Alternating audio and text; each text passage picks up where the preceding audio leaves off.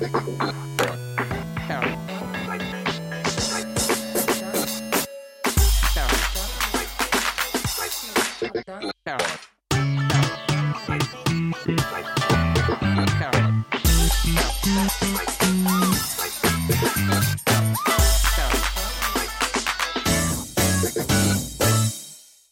Toutes et à tous pour ce nouveau numéro du podcast Shmup et Moll, le 69, l'émission de la passion des shoot'em up.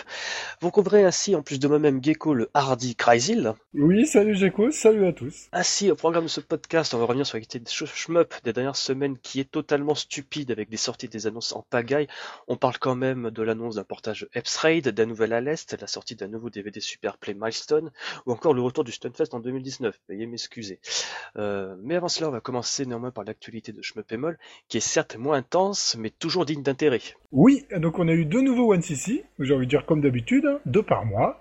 On est bien comme ça. Oui, c'est un très bon rythme pour nous, ça nous convient, je pense. Et pour tout le monde, c'est bien aussi. Euh, donc Aero Fighters 2 par AD. Euh, donc un, ben, jeu de le deuxième épisode de la saga des Aero Fighters, avant que ça devienne euh, Psycho. Euh, donc euh, un très bon jeu, il explique bien les techniques, run assez court qui plus est, donc euh, pas mal pour se mettre dans cette série.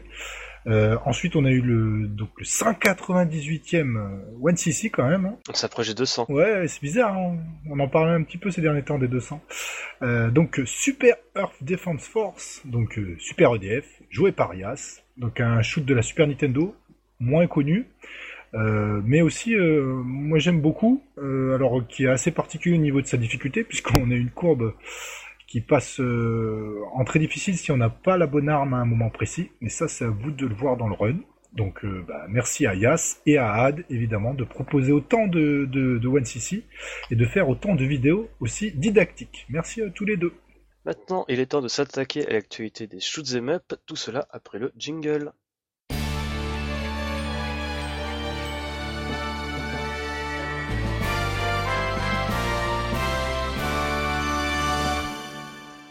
Mon cher Krasil, tu vas encore un petit peu tenir le crachoir parce qu'on a une bonne nouvelle à annoncer. Oui, euh, donc dans le précédent podcast, on avait parlé du livre, euh, donc la chronique Shmup verticale qui allait sortir, donc avec les, les préventes euh, sur Ulule.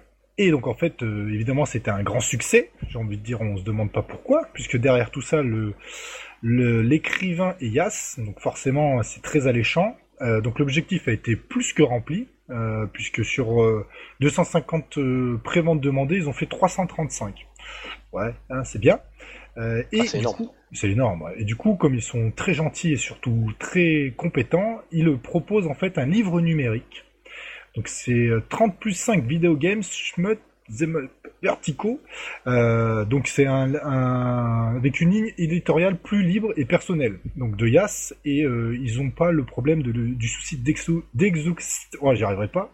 L'exhaustivité. Merci, euh, qui vont avoir forcément dans le, la chronique, euh, dans le, premier livre, puisque la chronique Shmup Vertical essaie de tous les traiter. Donc là, ça va certainement être plus des coups de cœur de Yas, et puis des, euh, une interprétation beaucoup plus personnelle, forcément. Donc ce livre numérique, il sera offert et euh, dispo donc pour ceux qui ont contribué à la campagne Ulule. Donc ça, c'est super sympa. Euh, ça montre vraiment leur sérieux et leur attachement à mener à bien bah, cette, euh, cette nouvelle aventure d'écrire euh, sur les shoots euh, dans cette, chez l'écureuil noir. La maison d'édition du Docteur Lacave. Exactement. Donc franchement, non mais c'est super. Et puis ça montre quand même qu'il y a quand même un intérêt pour le shoot 'em up, notamment quand il est écrit par les bonnes personnes ou les personnes qui connaissent vraiment le genre. Donc euh, voilà, on donne pas de tacle aujourd'hui, mais euh, là au moins, je vous- on peut être sûr que vous serez servi en qualité. Et d'ailleurs, on n'a pas reçu d'exemplaires gratuits, hein, donc euh, on fait pas de promo en fait. Hein. On a Ouais, on, on donné notre argent, moi et Crazy. on a ça. participé, mon on ami. a payé, donc euh, non, on n'est pas soudoyé. Ensuite, on va enchaîner avec une excellente nouvelle. En fait, ça concerne le Stunfest. Alors qu'à la fin de l'édition 2018, en fait, la pérennité de l'événement lui-même était un petit peu, on va dire, mise à mal avec un déficit d'environ 70 000 balles. De mémoire, bah, il s'avère qu'en fait, euh, l'horizon est au beau fixe parce que l'an prochain, on aura un Stunfest. la 15e édition se tient en 2019, euh, du 17 au 19 mai aux Libertés de Rennes, comme d'habitude, avec toujours l'accoutumée des événements en dehors des murs du Liberté, donc organisés par l'association Croix de Combo quelques jours avant les, la tenue de- du célèbre festival. Donc franchement, je suis très content de cette nouvelle. Je pense que là, honnêtement, on sera nombreux à y retourner dans la communauté. Et je pense qu'il y en a beaucoup qui écoutent nos podcasts qui vont profiter aussi euh, pour y faire un tour. Parce que j'ai l'impression que euh, notre enthousiasme est assez communicatif sur ces derniers euh, articles et podcasts qu'on a pu enregistrer suite à cet événement. Donc white and see, mais en tout cas, à mon avis, on s'oriente vers du bon pour ce cru de S'il y a du washoy Exactement, mais croisons les doigts Ensuite, autre bonne nouvelle, bon ça on s'y attendait un petit peu en fait, c'est les dates de la Jaipo qui ont été on va dire signalées. Donc la Jaipo pour rappel c'est la Japan Entertainment Expo, c'est le salon en fait japonais dédié à l'arcade par excellence. Donc le rendez-vous se tiendra du 26 au 27 janvier 2019 au parc des expositions euh, Makuhari Messen à Shiba.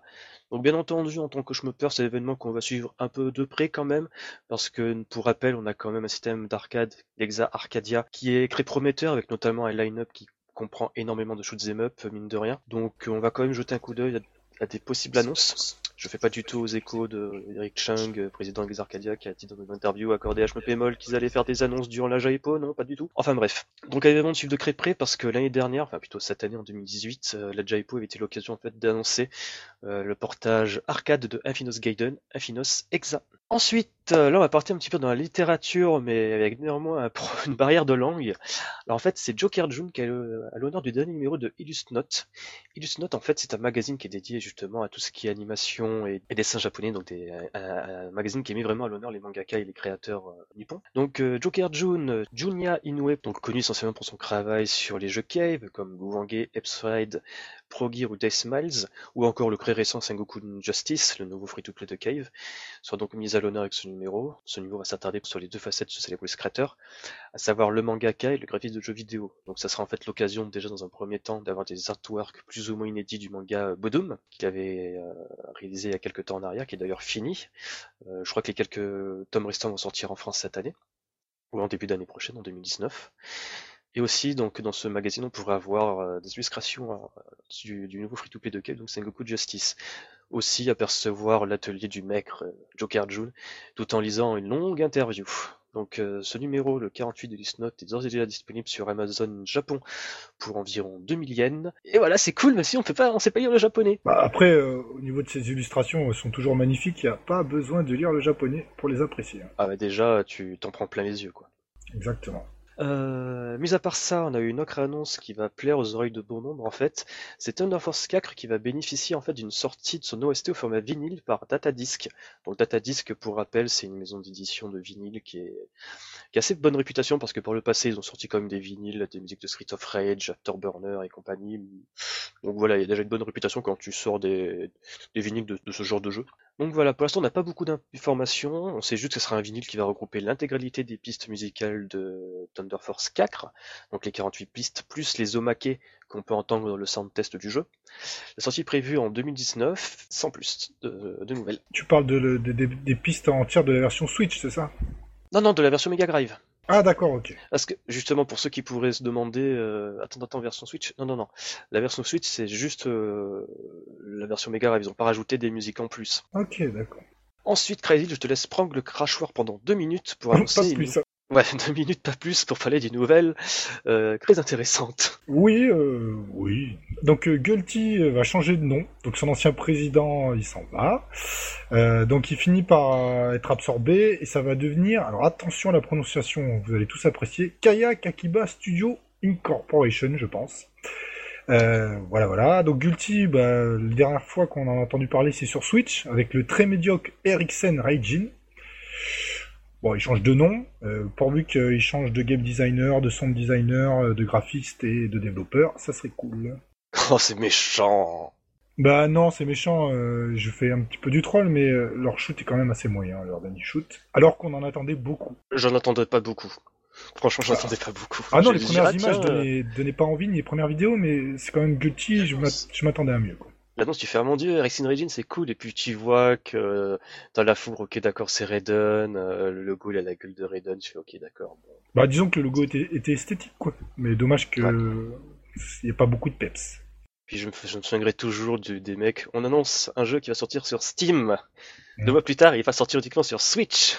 Ils se sont rendus compte que ça sert à rien de sortir un jeu sur PC si tu veux pas gagner de ronds. Si tu veux gagner des ronds. Bon, bah, je sais pas, alors peut-être qu'il va y avoir des, nouveautés euh, sur ce nouveau studio, euh, sait-on jamais. Allez, maintenant c'est à mon tour de tenir le crachoir et mon dieu, je sens que je vais souffler après avoir parlé. Euh, donc nous avons une excellente nouvelle euh, le mois dernier en fait, c'est l'annonce et même la sortie euh, d'un coffret DVD Superplay dédié à Milestone. Donc on doit en fait ce nouveau DVD Superplay au cercle... Qui est Milestone pour ceux qui connaissent pas? Sait-on jamais? Alors Milestone, je vais la faire courte en fait, c'est les créateurs des jeux euh, Radirji, Chaos, Chaosfield, euh, Il Velo, Mm. Donc des jeux qui ont quand même une bonne réputation auprès des joueurs. Une certaine identité visuelle. Exactement. Donc ce, coffret DVD en, fait a été réalisé par le cercle 100 de Mega Hell, qui avait été déjà responsable des DVD sur Perplay sur Scrania, Slug, Concra et Dolphin Blue. Enfin bon, ils en ont fait une palanquée donc là, en fait, c'est très simple. C'est un coffret qui va regrouper 7 DVD pour justement se consacrer sur tous les shoot'em up réalisés pour Milestone. C'est au total plus de 10 heures de vidéo avec la participation de 3 joueurs. Donc on peut compter la participation de Charlie, en fait, avec ses parties plus axées sur la survie. Pour information, Charlie, c'est quand même, on va dire, le big boss de 100 MHz. C'est lui qui a réalisé, supervisé tous les anciens DVD Superplay. Ensuite, on a ATF, qui va lui plus se concentrer sur des runs néanmoins très intéressantes, avec notamment un double play sur Adirji.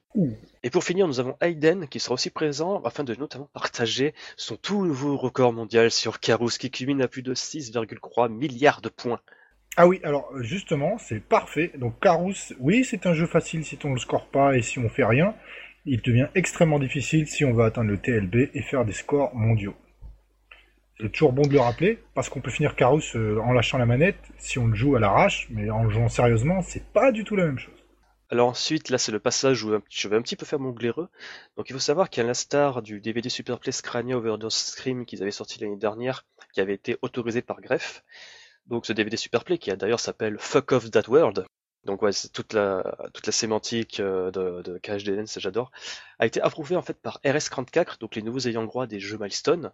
Et histoire d'enfoncer le clou, en fait, il y a Daisuke Nagata, donc euh, l'un des membres du duo KHDN, qui a participé à l'élaboration de ce DVD en réalisant ainsi la, jaquette et un mix qui s'appelle Mix of the World, qui dure 13 minutes et qui est utilisé dans les menus principaux de chaque DVD.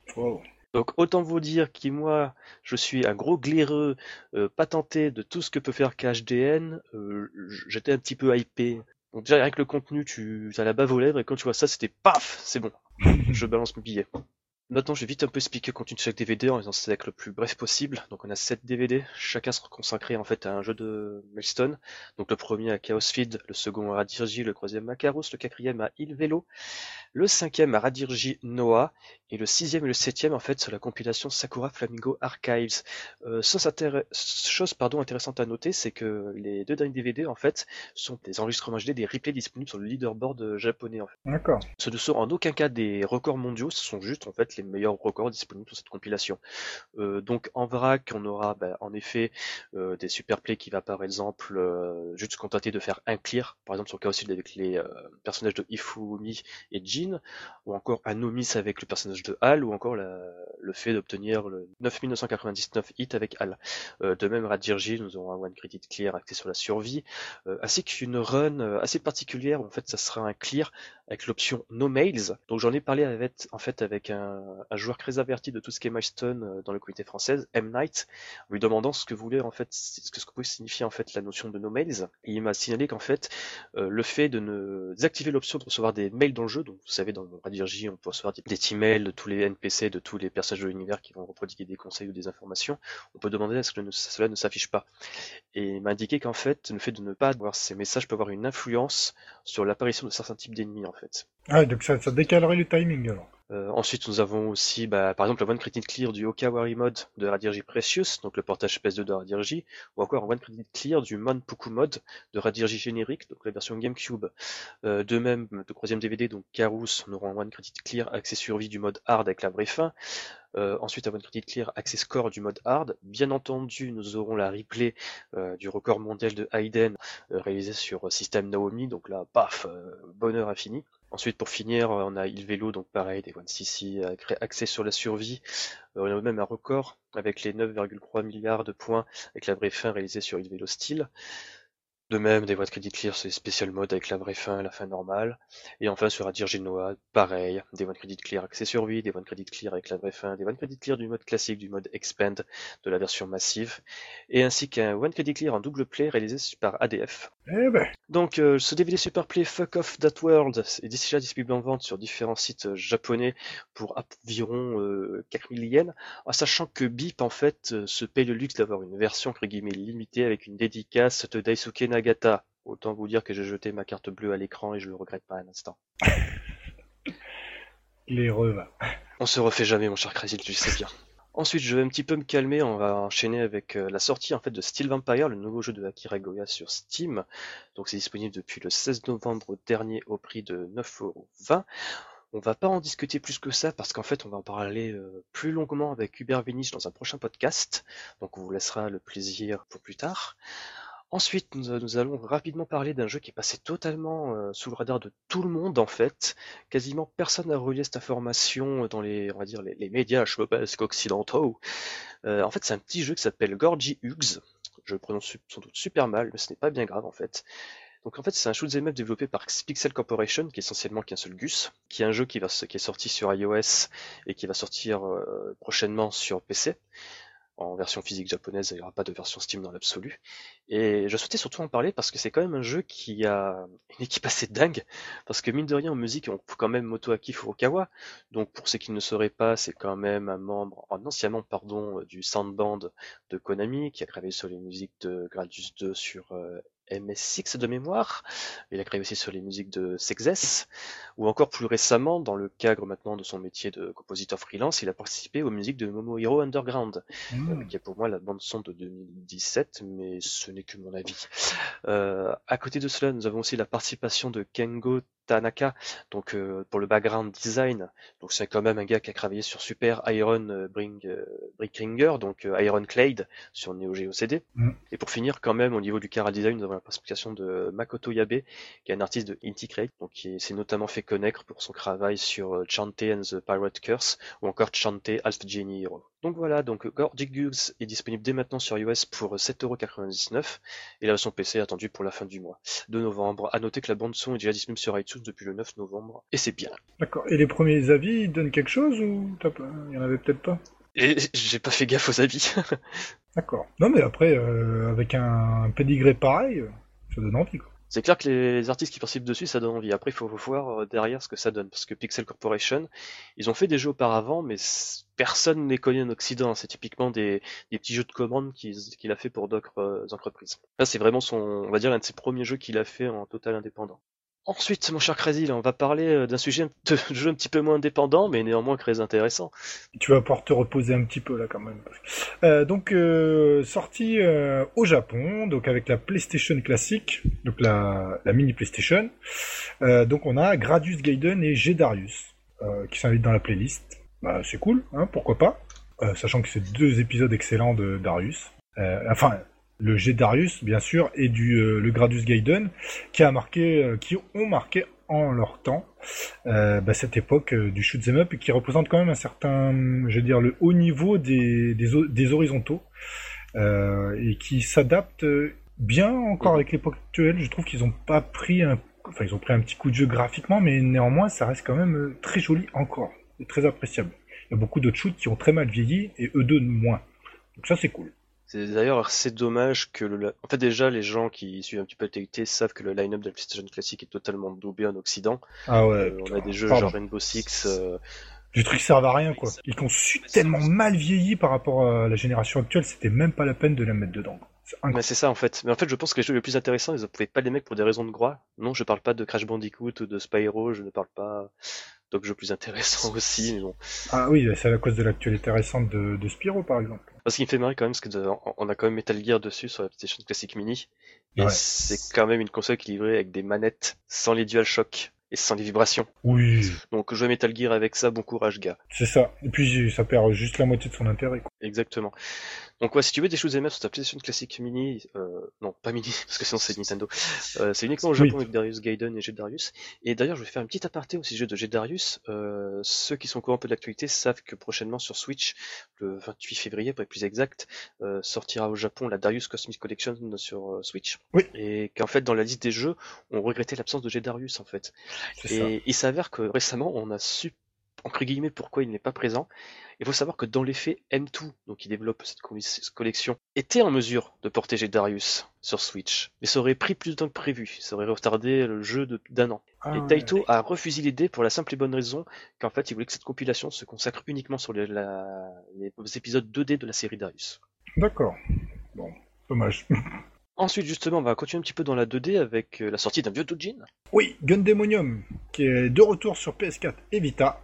Euh, donc cette nouvelle version Gundemonium S, elle prépare son arrivée en Occident.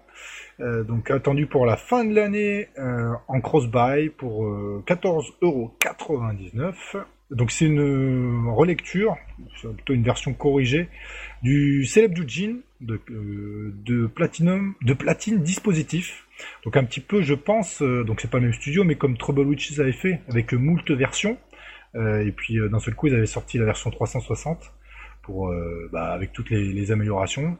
donc voilà. Donc la, première version date de 2003. donc il y aura une version physique sur Amazon Jap et sur le site qu'on Jeko et moi adorons maintenant, Strictly Limited. J'ai jamais acheté chez eux, mais au moins, euh, ça a l'avantage que, on va dire, t'as pas besoin de te ruer dans les 5 premières minutes pour avoir ton jeu si t'as envie de l'avoir. C'est pour ça que je dis ça, parce que je préfère euh, largement ça à un autre site où, à part les, je sais pas, ceux qui veulent euh, revendre les jeux, les achètent, là au moins, bon, vous avez de la marge, quoi. Vous allez, pouvoir l'acheter sans être obligé d'être là à la minute près quand l'annonce va être faite. Et d'ailleurs, euh, ils ont encore du Gundemonium sur PS4 sur Script Limited à l'heure où on enregistre le podcast. Ouais, ils en ont encore, ouais. Donc ensuite, on enchaîne sur Game Tengoku Cruise Mix qui prépare son arrivée. C'est la version spéciale qui sortira le 30 novembre sur Steam et PlayStation 4. Euh, donc euh, on a là, on a en plus un nouveau son test et des nouveaux remixes. Euh, donc en fait c'est la version spéciale, ça va vous permettre d'avoir la localisation anglaise du jeu et elle sera disponible comme ça sur le PlayStation Store européen américain. donc c'est une mise à jour gratuite pour ceux qui ont déjà acheté le Game Tengoku Cruising Mix l'an passé. donc on avait un 1cc de Game Tengoku qui avait été fait par Chou. donc c'est un jeu à la base qui était sorti sur Saturn, qui reste assez intéressant. Euh, donc c'est plutôt une bonne nouvelle euh, pour ceux qui aiment encore les vieux pixels. Exactement. Et puis euh, signalons-le quand même qu'une version physique sortira au Japon à la fin du mois, le même jour que Ketsui Destiny d'ailleurs. Ils ont pas peur les mecs. Non, avec les DLC qui, ont... qui seront déjà dedans. Euh, ah, je sais plus exactement, je sais plus si dans la version collector il t'inclut des DLC, ah, ça des codes DLC à l'intérieur. À minima, tu as Clarisse qui est inclus dedans, mais je suis pas sûr. Voilà, bon après moi euh, personnellement, si vous avez déjà acheté la version PS4 de Game Tengoku, euh, Cruise Mix, euh, je vois pas l'intérêt d'acheter la spéciale. Bah non, c'est une mise à jour, bah, que t'as. Donc c'est complètement con. Quoi. Et que le DLC Clarisse est disponible gratuitement sur le PC Station Store japonais. Mais bon, hein, je pense qu'il y aura quand même cette version. Enfin bref, peu importe. Donc enchaînons, comme on dit. donc maintenant, on va retrouver R-Type Dimension EX sur Steam et Nintendo Switch qui sera dispo donc le 28 novembre au prix de 14,99€. C'est assez cher à mon goût, je trouve. Euh, donc les versions, euh, bah, c'est une version qui sont déjà identiques à celles qui existaient sur la PS3, avec des nouvelles fonctionnalités. Donc c'est toi qui l'as noté. C'est vrai que quand je l'ai lu, j'ai fait ah bon? Euh, donc c'est assez incroyable. On pourra accélérer ou ralentir l'action à l'écran à loisir via la pression d'une touche.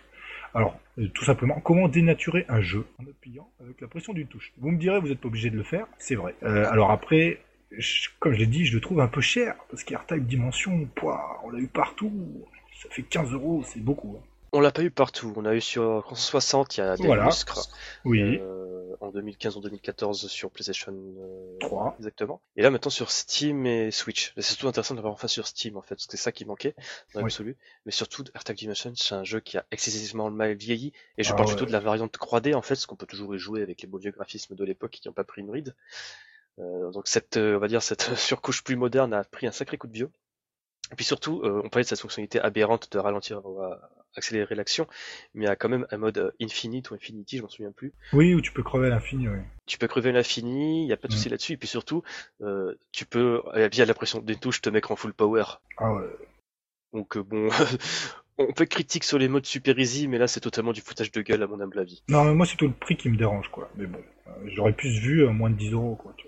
Ensuite, on va parler de Super Hydora qui est maintenant disponible sur Switch depuis le 15 novembre au prix de 20 euros.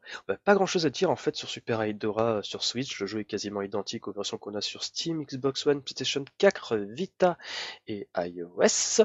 Euh, si ce n'est qu'en fait cette version rajoute maintenant un Rookie Shield, une option en début de partie qui permet en fait de prendre 3 balles dans le museau. Euh, mais euh, cet avantage se fait au décrivant du score qui sera divisé par deux. Donc ça permet surtout en fait pour le Comalito de faciliter la vie aux gens qui trouvent que Super Hydora est encore trop difficile alors qu'il a bien pris soin de l'équilibrer au fur et à mesure des nouvelles versions qu'il a réalisées du jeu. Oui, en fait c'est pour ceux qui veulent le, le découvrir, le parcourir vraiment sans se prendre la tête, du coup.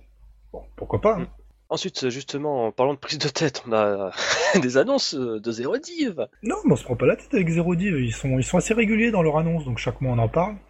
Euh, donc là, deux nouveaux shmups sur Nintendo Switch. Donc des shmups Psycho, évidemment, puisqu'ils ont tous les droits. Donc le premier, ça sera euh, le Strikers 1999. Donc le dernier épisode de la sa- saga. Les Strikers 45. Nous avons un gros sissi de livres sur ce jeu d'ailleurs. Euh, et le deuxième titre qui est beaucoup moins intéressant, qui sera dispo sur l'eShop Jap, c'est le Sengoku Canon. Donc c'est le troisième épisode de la série des Sengoku.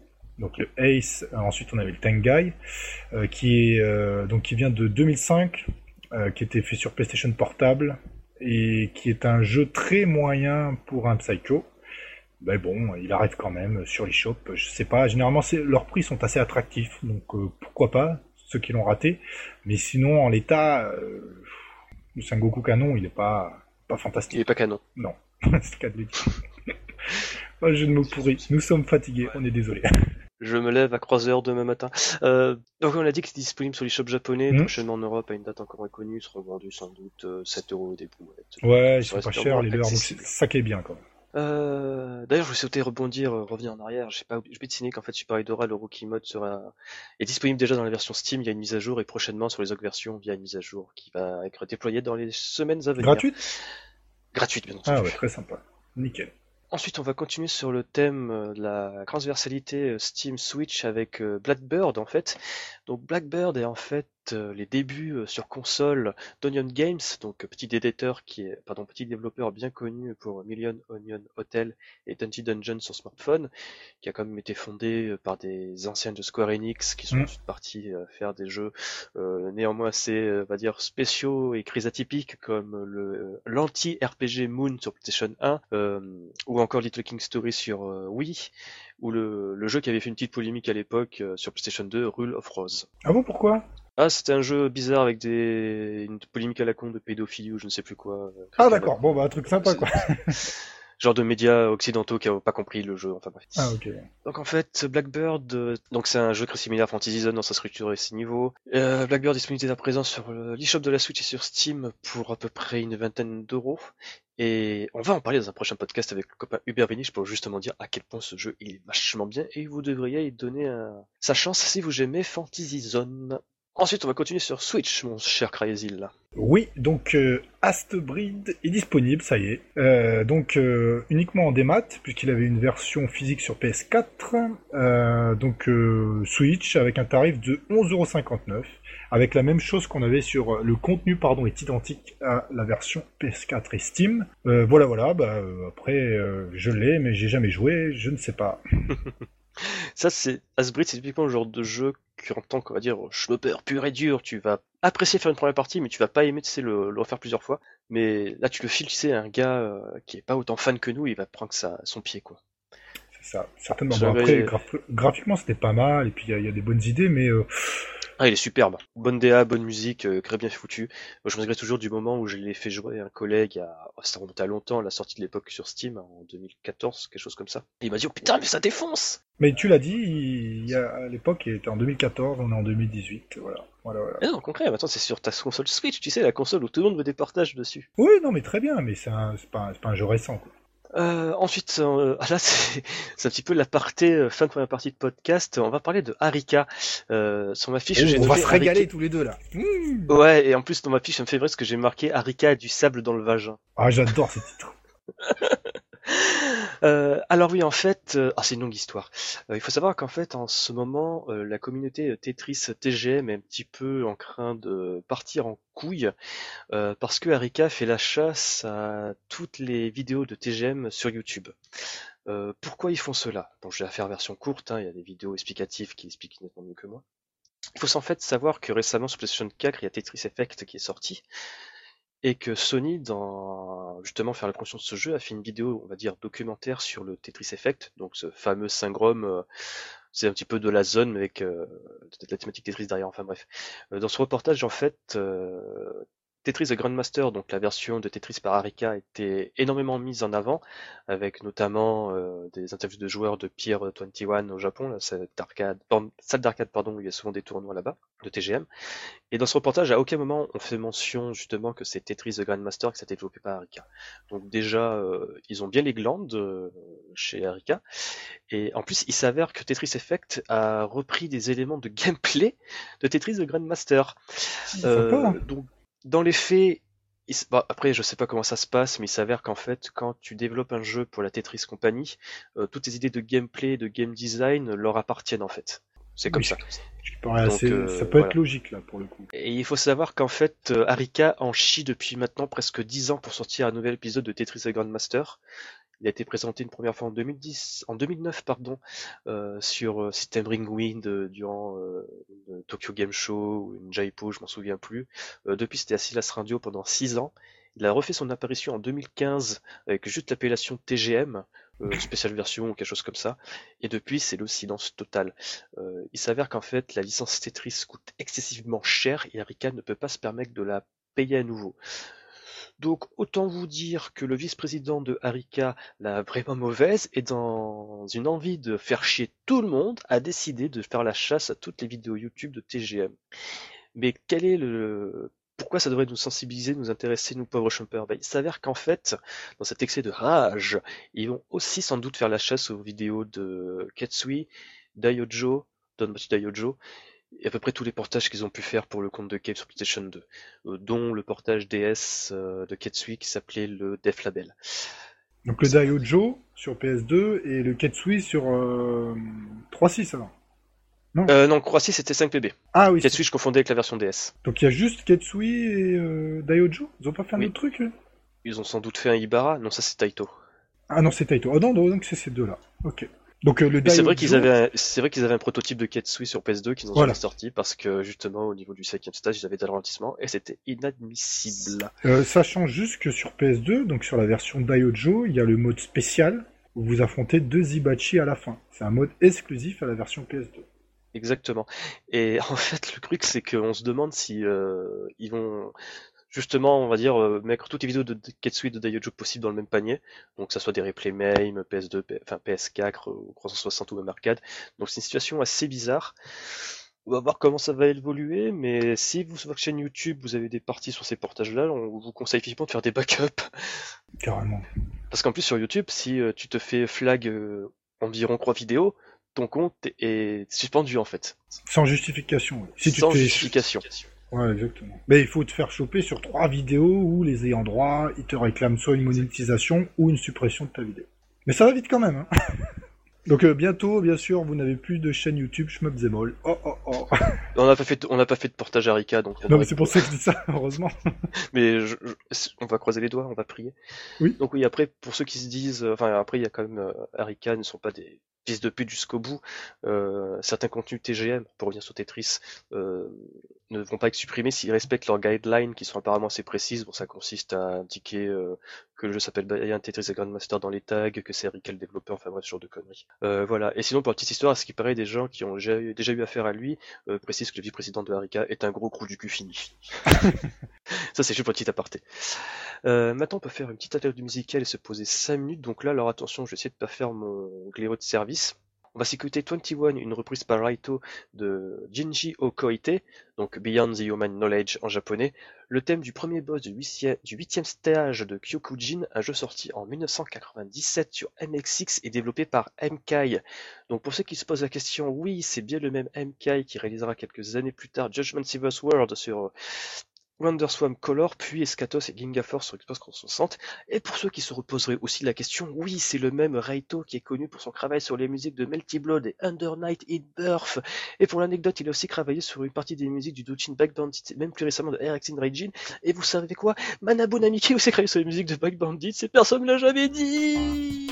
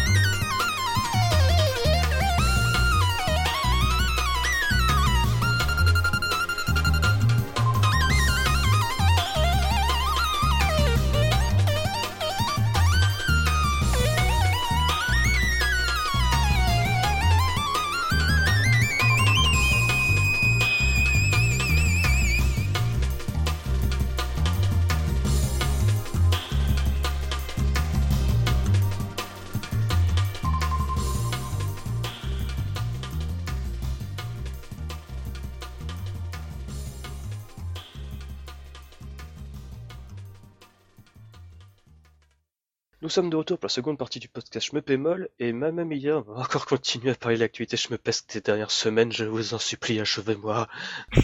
Euh, donc, on va enchaîner avec les retours japonais sur la location test de Scrania EX, la nouvelle version arcade de Scrania qui va sortir euh, prochainement sur Exarcadia. Donc il faut savoir en fait que le 20 octobre dernier à Mikado Ikibokulo s'est tenu en fait une location test de Scrania EX avec la présence de Maruyama, donc l'iconique président de Grefg, avec la participation aussi de Keiji Yonao, le compositeur sur Scrania, ainsi que Ikeda Minorok, euh, le propriétaire du Mikado, et aussi Eric Chung, le président d'Exa Arcadia. Donc déjà dans un premier temps, la veille de l'événement, euh, Hiroyuki Maruyama a réalisé un article sur son le blog de greffe pour justement un petit peu expliquer euh, qu'est-ce que Scrania EX et quels sont les équilibrages qu'on peut attendre de cette nouvelle version. Donc déjà il revient en fait sur euh, mais pourquoi sortir une version Arcadia de Scrania? En fait c'est très simple.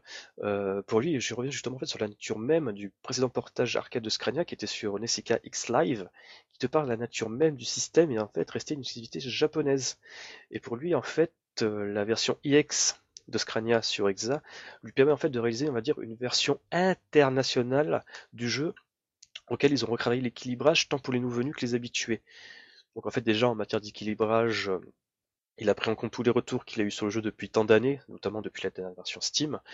Donc déjà, en règle générale, il a bien boosté les différentes armes, en fait, pour être franc, toutes les armes du jeu ont vu un gain de puissance assez euh, colossal, on va dire. Dans c'est dommage, certaines, elles étaient déjà un peu cheatées quand même. Ouais, mais justement, c'est, il a bien revu tout ça. En fait, c'est pas tellement euh, la puissance en elle-même qui a été améliorée, mais plus par exemple l'intervalle de tir. Euh, là, par exemple, le Rocket, au niveau 2, il aura un intervalle de tir plus important. Oh, par oh, exemple, la roquette, c'était surpuissant. ça sera encore plus. Bah, après, les ennemis aussi seront plus costauds en oui, euh, pareil, la bombe, par exemple, euh, aura une zone d'action plus importante au level 2. C'est plein de petits détails comme ça, en fait. Et euh, au niveau de l'épée, il a augmenté ou pas? Parce que ça, ah oui, bien sûr.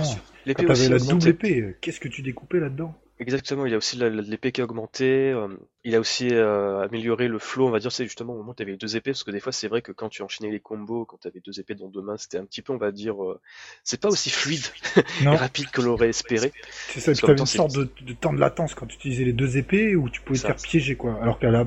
si t'avais une seule épée, t'avais l'impression que t'étais plus rapide au niveau du charcutage. Exactement, on aurait dit que d'un coup le gars il avait deux, bottes de, blocs de, de béton dans les mains et qu'il avait du mal à le bouger. C'est ça, c'est trop lourd les épées. Donc bref, ils ont revu tout l'équilibrage, même l'utilisation de la jauge d'OD, d'Overdrive. Mhm. tout ça a été revu. Ensuite, au niveau des euh, ajouts de cette version, des changements par rapport aux guidelines Exarcadia, donc pour ceux qui sont déjà au courant, Exarcadia, ils ont des guidelines très précises sur leur jeu. Donc déjà dans un premier temps, avoir des tutoriels comme euh, ce qu'ils pouvaient avoir sur la Neo Geo. Donc cela se traduit déjà dans Scrania pour avoir une explication des mécaniques, avant d'insérer son crédit dans la borne, ou au moment où on insère plutôt. Oui, parce que ça, c'était pas terrible sur 3.6 d'avoir les explications au moment où tu lançais ton premier crédit. Exactement, les explications du premier stage disparaissent. À sa place, ils ont rajouté des ennemis pour justement rendre le, le flow un petit peu plus dynamique. De même, au niveau de la bande son, en fait, donc c'est Keiji Yonao qui l'a composé. Il s'est pas trop cassé la tête non plus. Il a repris ses musiques qu'il avait fait pour l'album Scrania The First Signal. Euh, donc en fait, ces musiques, on peut les changer euh, via la, pression du bouton Start avant de démarrer une partie. Euh, d'ailleurs, pour l'anecdote, et je pense que ça va concerner beaucoup de joueurs de Scrania à haut niveau, même tout le monde pour le général, des joueurs japonais qui ont pu s'essayer avec cette bande son ont en fait indiqué et c'est guère étonnant quand on y pense, qu'en fait, ces joueurs-là, en fait, ont leur rythme de leur partie basé sur la musique. Mm. Et justement, les nouvelles musiques, tu perds tout ton rythme là. Donc il faut tous euh, s'accommoder à cette nouvelle bande-son. Bon, dans l'absolu, tu t'en fiches, tu peux mettre les anciennes musiques, mais ça, c'est normalement un challenge intéressant pour ceux qui ont envie de le relever. Ensuite, euh, notamment, on a eu des grosses modifications au niveau des modes de difficulté. Donc déjà le mode normal, on va enfin pouvoir voir la vraie fin. Qui en fait pour l'anecdote, euh, Scrania quand tu fais le mode normal, t'as le boss du sixième stage, et du pas de bêtises. Oui. Euh, il y a une grosse explosion et le jeu se finit en te faisant comprendre que ce n'est pas la vraie fin et c'est le mode hard. Et ouais, il essaye de te poursuivre et après il explose. Et quand tu finis en mode hard, tu te rends compte qu'en fait c'est ton rival qui réapparaît euh, bien esquinté mais qui veut quand même te, bien te pousiller. Donc voilà, en fait pour l'anecdote, pour Ayoki Maverma, cette section là ça devient un stage à part entière si c'est pas un stage à proprement parler, enfin bref. Donc ce passage-là, il sera inclus dans le mode normal. D'accord. Donc ça c'est cool, on aura plus l'impression de faire une moitié de jeu. Euh, de même, ensuite le mode expert et, hard ont été un petit peu revus. Euh, pour les rendre, on va dire, un poil plus accessible. Cela se traduit essentiellement par des patterns et des emplacements d'ennemis qui ont été revus. Mais surtout, euh, gros morceau, ça reste quand même le L mode le mode de l'enfer, vraiment la vraie nouveauté de ce portage Exarcadia. Maruyama, il a dit quelque chose de très simple sur son blog. J'ai littéralement vécu euh, un enfer pour faire ce jeu, ce mode de jeu. Euh, c'est vraiment démoniaque parce que, pour rappel, si tu frottes des murs, tu prends automatiquement un dégât. Il y a plus cette espèce de résistance où tu peux ah ouais? tu vois, ne pas perdre une vie bêtement. Euh, pareil, les ennemis sont nettement plus féroces, féroces pardon.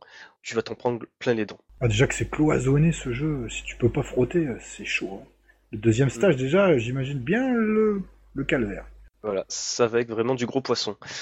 Bon après j'ai pas compris dans le détail non plus de Scrania EX, mais déjà euh, je sais que durant l'event, les gens japonais ont pu poser un peu les questions à, à Maruyama euh, comment il se sentait par rapport à cette version-là. Et pour lui en fait il considère que Scrania EX est un petit peu l'équivalent de euh, Darius Gaiden X à Darius Gaiden en fait. Tu vois le même jeu mais avec une difficulté, un équilibrage revu et, et un petit peu là. Tu vois ce que je veux dire Ah bah dis donc, ça va être costaud. Bah ça va être super hein, pour les fans de, de Strania. Bon vraiment on va avoir des choses à se mettre sous la dent. Ça sera pas un portage bête et simple, et tant mieux. Exactement. Maintenant, il n'y a plus qu'à espérer qu'on trouvera des bornes Exarcadia au Pasino du coin ou au pâté du quartier. Ce qui m'étonnerait fortement parce que dans ces commerces-là, c'est généralement des bornes de luxe pour attirer le chaland. Ensuite, j'ai encore tenir un petit peu le crachoir parce que nous avons une nouvelle assez intéressante. Euh, c'est M2 qui a, réle- qui a révélé en fait les secrets pour accéder euh, au mode max rank de, du mode premium de Battle Guerrilla, euh, max rank non officieux euh, donné par la communauté parce que son nom officiel est tout simplement le Blast Branch. Bah je préfère le Max Rank, c'est plus joli. Ah, j'aime bien le Blast Branch parce que ça bien notamment cette gestion, cette notion, tu vois, de- d'embranchement. Enfin bref, donc en fait déjà pour constituer, euh, pour mettre dans le contexte, euh, le Blast Branch, aussi connu sous le nom de Max Rank, c'est en fait le fait dans le mode premium d'activer le rank au maximum de Battle Guerrilla. Donc euh, voilà, le rank est à 100% et l'objectif en fait c'est le maintenir au maximum pour récolter le plus de médailles et compagnie compagnie. Donc M2 a en fait révélé toutes les conditions pour pouvoir y accéder. Donc on va les expliquer euh, de manière le plus claire possible. Donc déjà en fait il faut savoir que pour accéder, accéder à ce mode-là, il faut avoir réalisé un score précis avec un personnage précis dans le premier stage, en remplissant certaines conditions. Euh, ces conditions-là sont déjà de faire Anomis, et en ayant une chaîne de médailles vraiment euh, conséquente sur certains personnages. Donc par exemple, le Silver Sword, le premier vaisseau, il faut faire une chaîne à 5000, le Grasshopper une chaîne à 8000, le Flying Baron une chaîne aussi à 8000, le Wild Snail une chaîne à 10 000, donc une chaîne max de mémoire au premier stage. Ensuite, le personnage de Gain, donc de la, de trilogie Mao Daisakusen, il faut faire une, euh, chaîne de 5000. Le personnage de Cheetah, il faut faire une chaîne de 1000, Miyamoto 8000 et Bornam 3000. Ensuite, une fois que ce mode-là est activé dans le deuxième stage, il faut savoir qu'on peut très vite se faire éjecter de celui-ci. De manière, on va dire, très simple et très conne. Il faut être assez vigilant. Euh, si on a le malheur de se faire toucher et d'activer une autobombe, le rank descend automatiquement en flèche. On quitte le blast branch et on revient en mode premium normal. Donc, euh, bien entendu, ce mode de jeu-là, dès qu'on peut, il faut bomber. Bon, mieux vaut bomber plutôt que crever, comme on dit. Ah bah surtout dans un, dans un Rising de toute façon. Mais cependant, on peut réactiver ce mode Blast Branch à la fin euh, du stage selon le nombre de vies qu'on a en stock. Il faut 2 vies au stage 2 et ensuite du stage, je crois, au 7, il faut 3 vies pour activer le Blast Branch au stage suivant. Ah mais, eh, mais, non mais, euh, Jeko, les gars de M2, ils sont malades Bon, c'est à des conditions pareilles. Ils sont totalement malades et ça inclut- En fait, déjà, tu sais pourquoi ils ont fait ça? Parce que, en fait, la Taito A, ils avaient fait, euh, on va dire, un, pas location test, parce que le jeu est déjà sorti, mais ils l'ont mis en, en, en accès euh, sur une borne euh, spéciale avec le mode premium pour tous les gens qui puissent y jouer. Et tu sais que Kamui, la Super Players Battle Garaga, a carrément pété trois records d'affilée sur ce mode de jeu en l'espace d'une semaine? Normal. Normal. Totalement normal. Bah, c'est dans la pure logique Rising amplifiée par M2, c'est des conditions totalement obscures et stupides, si on peut dire. C'est le, le bon stupide, tu vois, si tu vois où je veux en venir. bah c'est le, euh, c'est le stupide des Rising, quoi, voilà. Et, et le pire, c'est que quand tu en parles avec des joueurs qui connaissent bien Battle Garga, ils te diront que ces conditions ont du sens. Oui, c'est ça.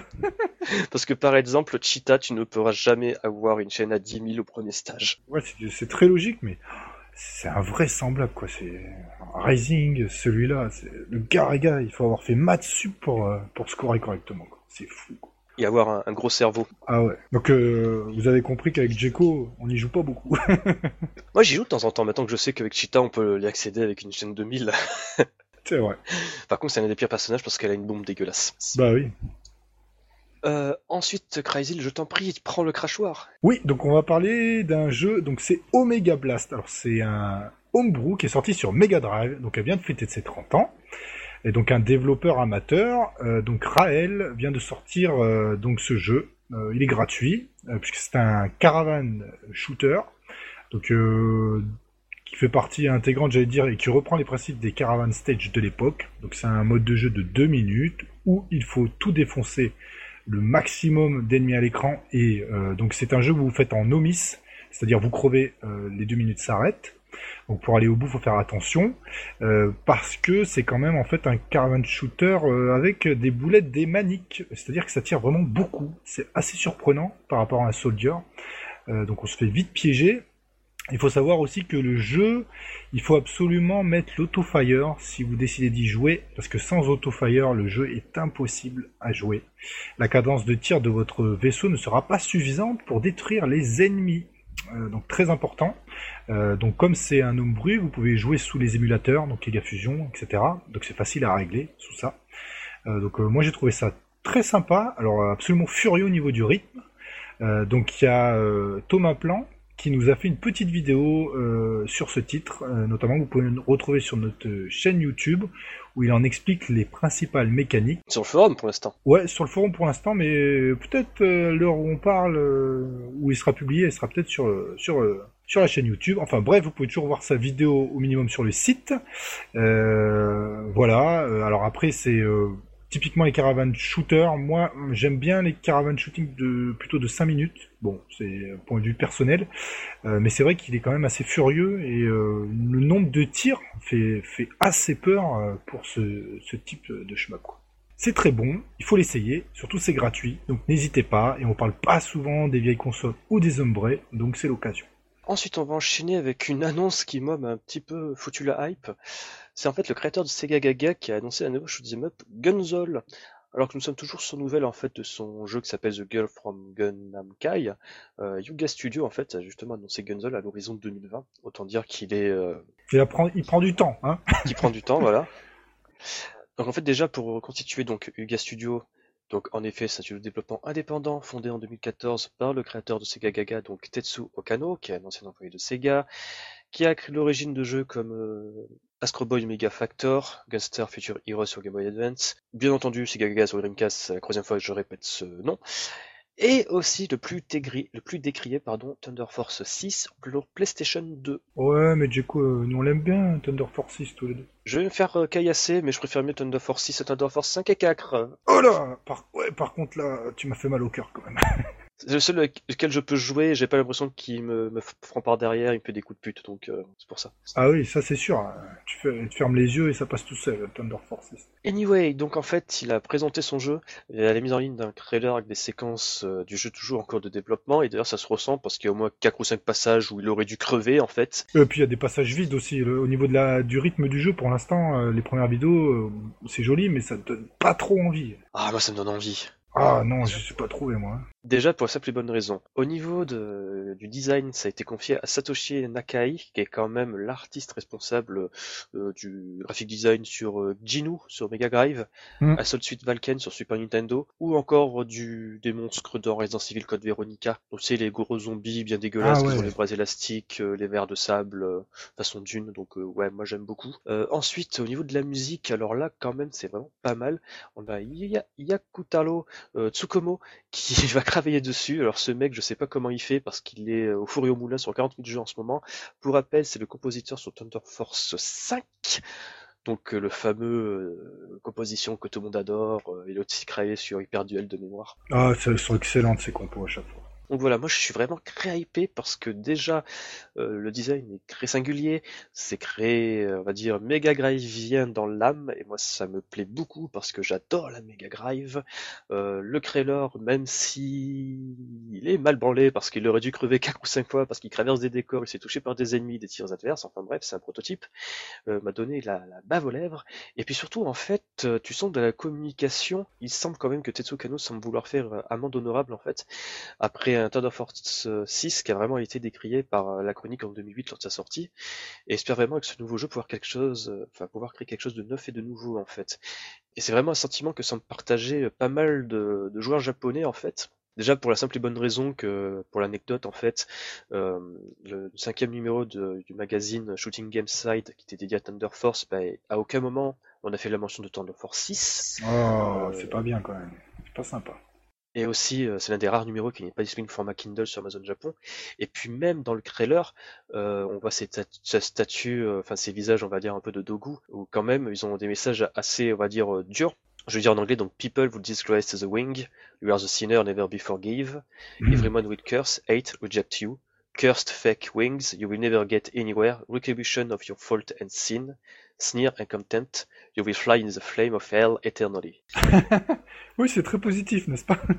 Très positif et surtout en fait, euh, les Japonais pensent que le terme wing fait référence à Thunder Force et le thème pêcheur à Tetsuo Kano en fait. D'accord. Bon, après, va savoir si le gars il va jusque là quoi si le gars s'auto-flagelle à ce point-là, oui, loin, en sachant que Tetsuo Kano, pour les Sega sexuels euh, de bon état, euh, savent que c'est quand même un gars assez singulier dans l'industrie du studio japonais, qui est assez connu pour ses réalisations sur MSX à l'époque, les années 90, milieu, fin 80, milieu 90, euh, on va dire assez cru.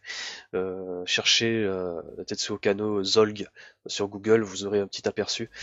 c'est une personnalité assez singulière, c'est quand même un gars qui à l'époque de Sega Gaga se baladait dans la Kiabara avec un, casque, un masque de catcher mexicain pour faire la promotion de son jeu, donc bon. En tout cas, Gunzel c'est prévu en 2020, il n'y a pas de support officiellement annoncé, et moi je suis hypé à 200%. Alors moi j'ai un peu peur que ça fasse euh, un petit peu le jeu de sa vie et que euh, ça sorte jamais du coup. Je pense pas que ça... sera pas ça. Je pense pas que ça sera le jeu de sa vie, mais on sent que le gars il veut, il veut se racheter. Ouais, j'ai peur. Mais bon, euh, on attend, on attend quand même les, ces développements avec impatience pour voir la suite. Ensuite, je vais encore tenir un peu plus le crachoir parce qu'en fait, euh, au détour d'une interview euh, concernant la sortie prochaine de Tengoku Chosen Mix Special, euh, on a eu une révélation assez folle dans cette interview en fait dédiée justement à leur site de Tatsujin.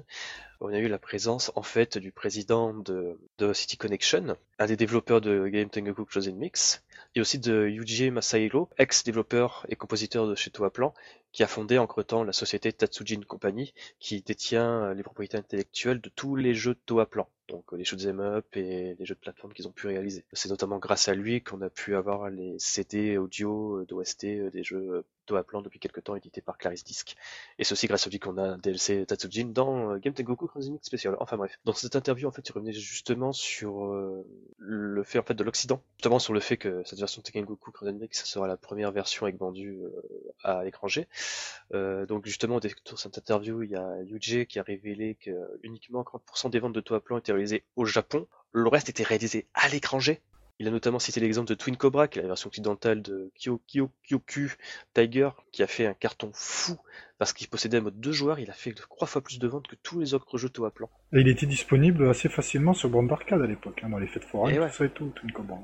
Et le fait en fait que Toa Plan a eu un tel marché en dehors du Japon a vraiment choqué en fait euh, Masahiro Araayan, écorche son prénom mais c'est pas bien grave, donc développeur de ce Game Tengoku, où en fait à l'époque Jalco lui disait que les shmup en Occident ça ne marche pas parce qu'en fait en Occident les bornes sont upright donc à la mmh. verticale debout et que les joueurs ils n'aiment pas rester debout pour jouer ce genre de jeu. Désolé, même président de chez Jaco, vous étiez un petit peu à côté de la plaque. Euh, donc justement après, à la conclusion de cette interview, il a révélé que justement Tatsujin Corporation euh, ne va pas se limiter uniquement à la licence de vieille IP de Toa Plan pour justement faire des DLC euh, collaboratifs ou sortir des CD, mais qu'ils ont carrément une équipe de développement qui travaille actuellement sur un nouveau shoot'em up qui sortira sur PlayStation 4 et Nintendo Switch l'année prochaine. Le retour aux affaires. Et là, on sait pas du tout ce que ça peut être. Mais peut-être qu'on aura un nouveau Tatsujin, ça serait cool. Ouais, ou un, nouveau Twin Cobra. Ouais, en sachant quand même pour l'anecdote qu'à la base, Bullet Soul, ça devait être un Tatsujin troisième du nom. Ah bon? Ouais. Ah ouais, bah c'est loin quand même. Ah, très loin. Même s'il est très bon, hein, Bullet Soul, attention, mais c'est loin d'être un, un au plan. Ensuite, euh, on va, on approche sur la fin du podcast, mais avant, il faut quand même que, comme tous les feux d'artifice, ça finit avec. Euh... Avec M2 Ouais, avec un grand final. M2. Et je t'en prie, Crazy. Oui, je te laisse te reposer. Pour une fois, j'annonce des choses incroyables. Même si nous, on avait déjà supputé sur ce jeu qui allait arriver. Donc c'est l'annonce Death Parade dans la gamme Shoot Trigger. Donc c'est le cinquième titre à rejoindre donc, euh, les euh, Shoot Trigger. Donc c'est Esprade, magnifique jeu. Euh, donc euh, bah, j'ai envie de dire, je vous le conseille, c'est-à-dire qu'il n'a jamais eu d'adaptation. vous pouvez soit y jouer sur bande d'arcade ou sous MAME, et bientôt donc, on va pouvoir enfin y jouer sur un support euh, type PS4. Euh, donc ce jeu euh, est aussi connu pour son design son, ses graphismes faits par Joker June, qui a réalisé un travail magnifique sur ce titre. donc c'est un cave au niveau de sa difficulté qui est plutôt accessible, exempté la madame qui balance des baffes à la fin qui est assez difficile, donc le boss de fin. Donc pour l'instant, on a peu d'informations sur le portage, puisque ça vient d'être annoncé. Mais on sait déjà que c'est M2, donc ça sera arcade perfect. Il y aura certainement des nouveaux modes de jeu et plein de gadgets qui seront sur les côtés pour nous expliquer plein de choses. Et moi, j'ajouterais personnellement qu'au niveau de la musique, Esprit c'est un bijou. Ah oui. Euh, ah là là là là. Enfin, c'est une très très bonne nouvelle et surtout pour une fois, euh, enfin pour une fois, il a jamais eu de portage. Quand on va enfin pouvoir jouer à Esprit sur un portage, ça c'est super c'est quand même incroyable quand t'as quand même Joker June qui, qui voilà quoi, il salue l'annonce quoi. Il a, il a bah, carrément fait un dessin euh, commémoratif pour dire putain, je suis enfin content que mon jeu va sortir sur console de... alors qu'il existe depuis 20 ans en arcade. Oui, mais il serait pas content aussi content si ça n'avait pas été M2 peut-être aussi. Parce qu'il sait que M2, vu leur, euh, dire, leur rigueur maladive, c'est plus qu'un hommage. Ils vont faire ils vont faire quelque chose d'extraordinaire, qui va être arcade perfect, tous les nouveaux modes de jeu. Ils vont pas faire ça à, la zéro diff, quoi. Ça va être vraiment fait correctement, avec tout ce qu'il faut. Euh, donc c'est une très bonne nouvelle, et c'est vrai que beaucoup de gens attendaient un jour d'avoir Esprit. Euh, de pouvoir y jouer hors MAME. Euh, donc euh, forcément, là, j'ai envie de dire que tout le monde est très content dans la communauté d'avoir ce titre-là qui va arriver. D'ailleurs, ça m'est... je vais peut-être dire une ânerie, mais ça serait le dernier Cave que vous pouvez pas jouer sur console? Oui, c'est ça. Hein. Mis à part Dozen Patchy 2. Ouais, mais c'est pas développé par Cave, ça a été sous-traité par IGS, donc c'est pas pareil. même s'il est très bon, non, il y en a un deuxième, mais c'est avec Capcom, c'était Pro Gear no Arashi qui n'a jamais eu de portage. Oui, en effet. Ah, quoique, ils peuvent peut-être négocier avec Capcom. Hein. là, ça va, être... Tout, euh, ah bon, ça va être plus compliqué. Mais c'est vrai que Spade, on l'a jamais eu. Donc euh, c'est une très très bonne annonce. Justement, euh, j'ai remarqué durant le trailer, mais tu verrais que dans le trailer, ils ont fait M2 Cross Atlus, ils ont fait Cross Cave. Donc je pense qu'en fait, les gros Death Trade appartenaient à Atlus. Je pense aussi, ouais. C'est bizarre. Bah, alors après, s'ils pouvaient euh, voir avec euh, IGS pour faire le DDP2, qui est totalement sous-estimé, on en serait aussi ravis. Hein. Faut être clair. Mais euh, bah, je sais pas, après, qu'est-ce qui manque, euh, qui n'a pas été adapté par maintenant Cave tout le temps eu des adaptations. C'est le dernier qui manque. On, va pas dire qu'on est heureux, mais bon. ah si si, moi je suis content. Ah, bien sûr, on est super content. Et du coup, ils ont euh, bien sûr même tout, mais alors là, alors bon, moi j'en pouvais plus. Euh, ça m'a plus, ça m'a plus marqué que l'annonce d'Esprade, je dois le reconnaître. Et honnêtement, je m'y attendais pas du tout. Moi, personne s'y attendait. Donc quand, moi, je vais dire la vérité, quand Jeko m'a envoyé le message, j'en pouvais plus. Euh, donc, euh... j'ai envoyé un SMS à Crazy au moment où j'ai vu l'info et il m'a répondu de la plus belle façon qui soit. Ya, ça sera content. donc, oui, nous allons avoir un nouvel épisode de À l'Est. Waouh, c'est extraordinaire. Euh, donc, évidemment, compile à l'Est avec euh, tous les à l'Est qu'il y a eu. Euh, bien sûr, le dernier, les derniers jeux, c'était les Zanak. les Zanak X Zanak, je crois, sur PlayStation 1. Euh, donc euh, bon, compile, on ne le présente plus. Je suis désolé pour ceux qui connaissent pas. Si, vous ne le connaissez pas, je suis Nous avons un podcast sur compile avec Boss, avec Yas. Voilà. Non, mais si vous connaissez pas compile, je suis un peu désolé pour vous quand même. Je dois le reconnaître. Euh, super à l'est, hein, n'est-ce pas? Donc pour l'instant, ce projet s'appelle projet M2A. donc c'est un stade embryonnaire. Donc il y a un premier prototype qui a été réalisé en juillet, mais on va retrouver dedans donc je vais te laisser les prononcer parce que sinon je vais les écorcher. Une équipe de, psychopathes qui va. Oh, moi j'attends trop ça, j'en peux plus. Tcheko, comment il s'appelle? Alors, déjà, aux musiques, nous avons la participation de Manabu Namiki, Bonjour, j'ai mon pénis en érection, et de Keiji Takeuchi, compositeur sur À l'Est, que ça soit GG à l'Est ou Super à l'Est. Ensuite, au niveau des graphismes, nous avons la participation, la participation pardon, de Aima euh, Fuyuno, qui était essentiellement connu en fait pour euh, toute la touche euh, graphique sur les portages M-Touch ou Trigger. généralement, les illustrations que vous voyez sur Battle Gear Ega, Dangan Feveron, Ketsui et prochainement, non, pardon, qui est déjà sorti Mode Sakusen, c'est lui qui les a fait. Mm. Et le tout sous la houlette de Naoki Ori, le président de M2. Donc, ils détiennent les droits de la franchise à l'Est. Alors ça, c'est assez surprenant, je le savais pas. Euh, je l'ai appris avec cette sortie. Je pensais qu'ils avaient été perdus, moi, quelque part, ou que Compile les avait. Je comprends pas comment, ça, comment ils ont obtenu. Alors en fait, pour l'anecdote, je crois pas que j'ai fait une news à l'époque sur Je me PML, mais je crois que j'en avais parlé dans un vieux podcast. À l'époque, j'avais vu une news passer comme quoi M2 avait renouvelé la propriété intellectuelle de Valest. À l'époque, naïvement, je pensais que c'était pour les portages euh, qu'ils avaient fait euh, Virtual Console de Musha et compagnie. Mais ça leur appartient vraiment, ils peuvent s'en servir pour faire ce qu'ils veulent. Alors c'est assez surprenant. Bah, c'est une très bonne nouvelle qu'ils les aient. Euh, alors à voir euh, comment ils vont l'adapter, parce que là c'est quand même d'habitude M2 fait des portages, même s'ils font des modes de génétique, etc. il s'appuie sur une certaine base. Là, il semble vouloir faire un nouvel épisode de À l'Est. Donc c'est une très bonne nouvelle en soi, mais ça peut être extrêmement compliqué de remettre au jour une, euh, une marque de fabrique qui a eu ses heures de gloire, euh, qui était fantastique à l'époque, même si on y joue aujourd'hui. Euh, mais pour un joueur actuel, je suis désolé de dire ça, même si Yas ça va lui écorcher les oreilles, euh, compile ça veut pas dire grand chose pour un gars qui joue qu'à Cave. un gars qui joue qu'au Danmaku, il sait pas ce que c'est compile. Justement, j'attends avec impatience de voir ce qu'ils vont faire. Ou quelle direction ils vont prendre avec Alest. C'est ça qui va être super intéressant à suivre également. Parce qu'en plus, on l'a pas signalé, mais c'est une annonce qui a été faite dans le cadre des 30 ans de la série. Mm. Déjà, c'est pas rien, quoi. Les mecs ont préparé leur coup. Et surtout, j'aimerais savoir quelle direction ils vont prendre, parce que je vais faire une référence au mode Wild, euh, Maniac et tout de, de De Super à l'Est. Exactement. Et même GG à l'Est. Oui. Où ça vire quand même au Manic avant l'heure. Exactement. Mais avec un, un masque de collision qui était encore à l'ancienne, etc. Exact. Mais clairement, euh, dans les modes de difficulté les plus avancés des Alest, euh, on a l'impression de jouer à un manique, tant en termes de nombre de sprites à l'écran et de boulettes à l'écran. Même si c'était euh, c'est des sortes de prémices au manique évidemment.